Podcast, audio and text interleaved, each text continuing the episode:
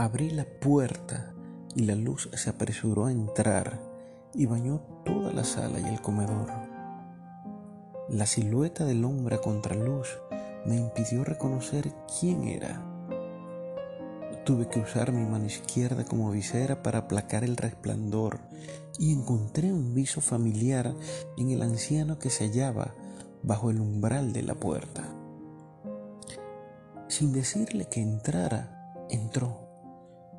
Y cuando las cortinas de la sala hicieron de sombra, advertí en aquellos expresivos ojos un recóndito recuerdo. Parecía cansado. Lo delataba su respiración. ¿Acaso habría caminado mucho para llegar a verme? Eh, titubeé cuando alcancé a atrapar una pista. Expresó el viejo y asintió, tratando de mantener abiertos sus ojos bajo el peso de los envejecidos párpados. Luces más viejo que cuando te fuiste, le dije. Así es, respondió. Nos sentamos frente a frente en el juego de comedor, como de costumbre. Abuelo, te ves más viejo ahora que cuando moriste, repetí.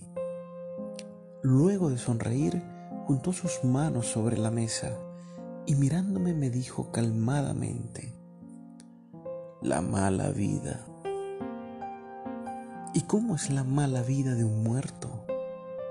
¿Qué puede preocuparte? No tenerte, respondió. Pensé que descansabas en paz. Son inventos de los vivos, mi hijo. Esa cajita donde me pusiste molesta mucho mi espalda, dijo con voz quejumbrosa. ¿Y la abuela? pregunté. Recuerda que ella se fue primero y le compramos una caja más cómoda. Ella duerme y descansa mejor que yo. Está menos vieja y más feliz. Feliz por verte. ¿Y por qué no vino? Porque vine yo. ¿Y por qué estás triste? Su mirada se posó en mí, un poco con lástima, un tanto con compasión.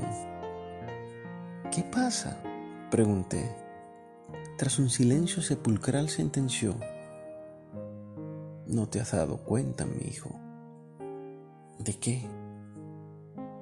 Mi hijo, ya no estás vivo.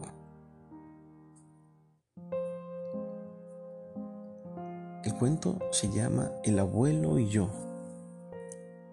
y pertenece a mi autoría. Publicado en el libro de las miserias del hombre del año 2016 en Venezuela y 2017 en México. Por acá René González Martínez.